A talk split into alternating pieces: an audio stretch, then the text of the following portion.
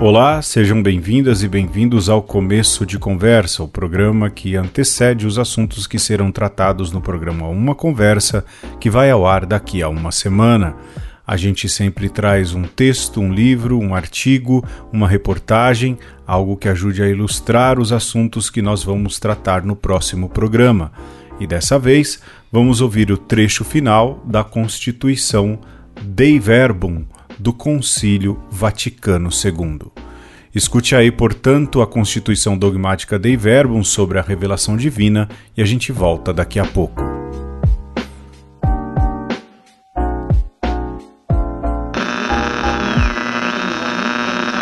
É preciso que os fiéis tenham acesso patente à Sagrada Escritura. Por essa razão, a Igreja, logo desde os seus começos, fez sua aquela tradução grega antiquíssima do Antigo Testamento chamada dos Setenta. E sempre tem em grande apreço as outras traduções, quer orientais, quer latinas, sobretudo a chamada Vulgata. Mas, visto que a palavra de Deus deve estar sempre acessível a todos, a Igreja procura com solicitude maternal que se façam traduções aptas e fiéis nas várias línguas, sobretudo a partir dos textos originais dos livros sagrados. Se, porém, segundo a oportunidade e com a aprovação da autoridade da Igreja, essas traduções se fizerem em colaboração com os nossos irmãos separados, poderão ser usadas por todos os cristãos. A esposa do Verbo encarnado, isto é, a Igreja, ensinada pelo Espírito Santo, esforça-se por conseguir uma inteligência cada vez mais profunda da Sagrada Escritura para poder alimentar continuamente os seus filhos com os divinos ensinamentos. Por isso, vai fomentando também convenientemente o estudo dos santos padres do Oriente e do Ocidente, bem como das sagradas liturgias.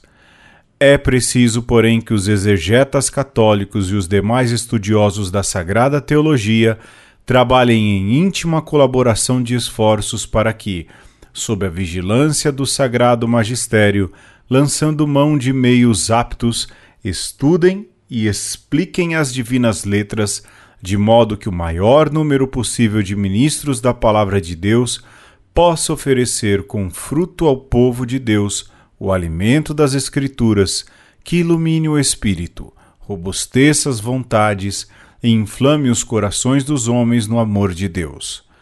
O Sagrado Concílio encoraja os filhos da Igreja que cultivam as ciências bíblicas para que continuem a realizar com todo empenho, segundo o sentir da Igreja, a empresa felizmente começada renovando constantemente as suas forças. A Sagrada Teologia apoia-se como em seu fundamento perene na palavra de Deus escrita e na sagrada tradição. E nela se consolida firmemente e sem cessar se rejuvenesce, investigando à luz da fé toda a verdade contida no mistério de Cristo. As Sagradas Escrituras contêm a palavra de Deus e, pelo fato de serem inspiradas, são verdadeiramente a palavra de Deus, e por isso o estudo desses sagrados livros deve ser como que a alma da sagrada teologia.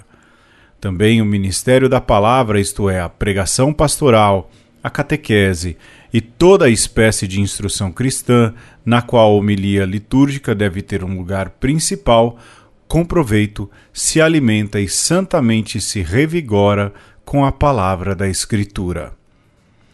É necessário, por isso, que todos os clérigos, e sobretudo os sacerdotes de Cristo, e outros que, como os diáconos e os catequistas, se consagram legitimamente ao ministério da palavra, mantenham um contato íntimo com as Escrituras mediante a leitura assídua e o estudo apurado, a fim de que nenhum deles se torne pregador vão e superficial da palavra de Deus por não ouvir de dentro, tendo como tem a obrigação de comunicar aos fiéis que lhes estão confiados as grandíssimas riquezas da palavra divina, sobretudo na liturgia.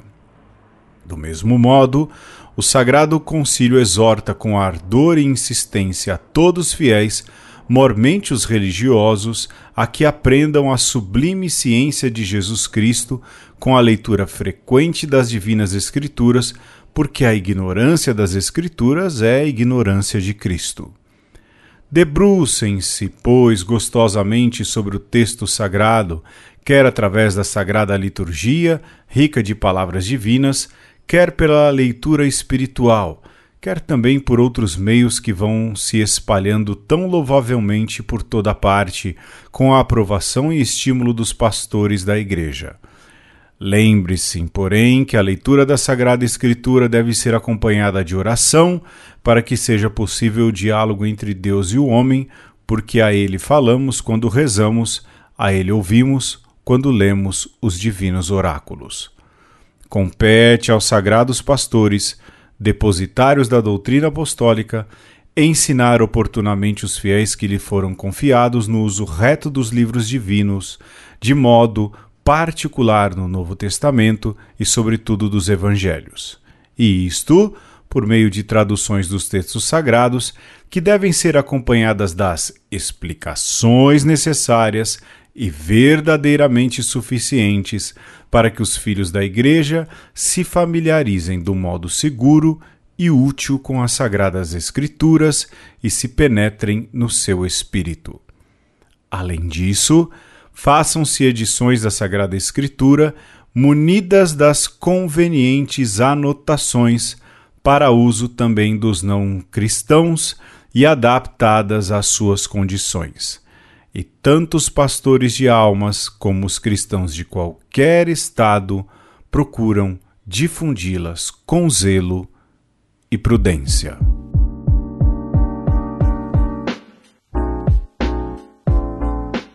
Você ouviu o trecho final da Constituição Dogmática Dei Verbum sobre a revelação divina do Concílio Ecumênico Vaticano II. E esse foi o começo de conversa. A gente sempre traz um trecho de um texto que vai ajudar a ilustrar os assuntos que vamos tratar no próximo programa Uma Conversa. Você pode nos encontrar sempre em nossas redes sociais, arroba umconversa, a gente tem um e-mail, conversaconosco.gmail.com e temos um site, umaconversa.com.br. Nesses endereços você pode encontrar os meios para acessar a página de apoiadores do programa e, assim, contribuir com as despesas do Uma Conversa. A gente volta na próxima semana. Até mais.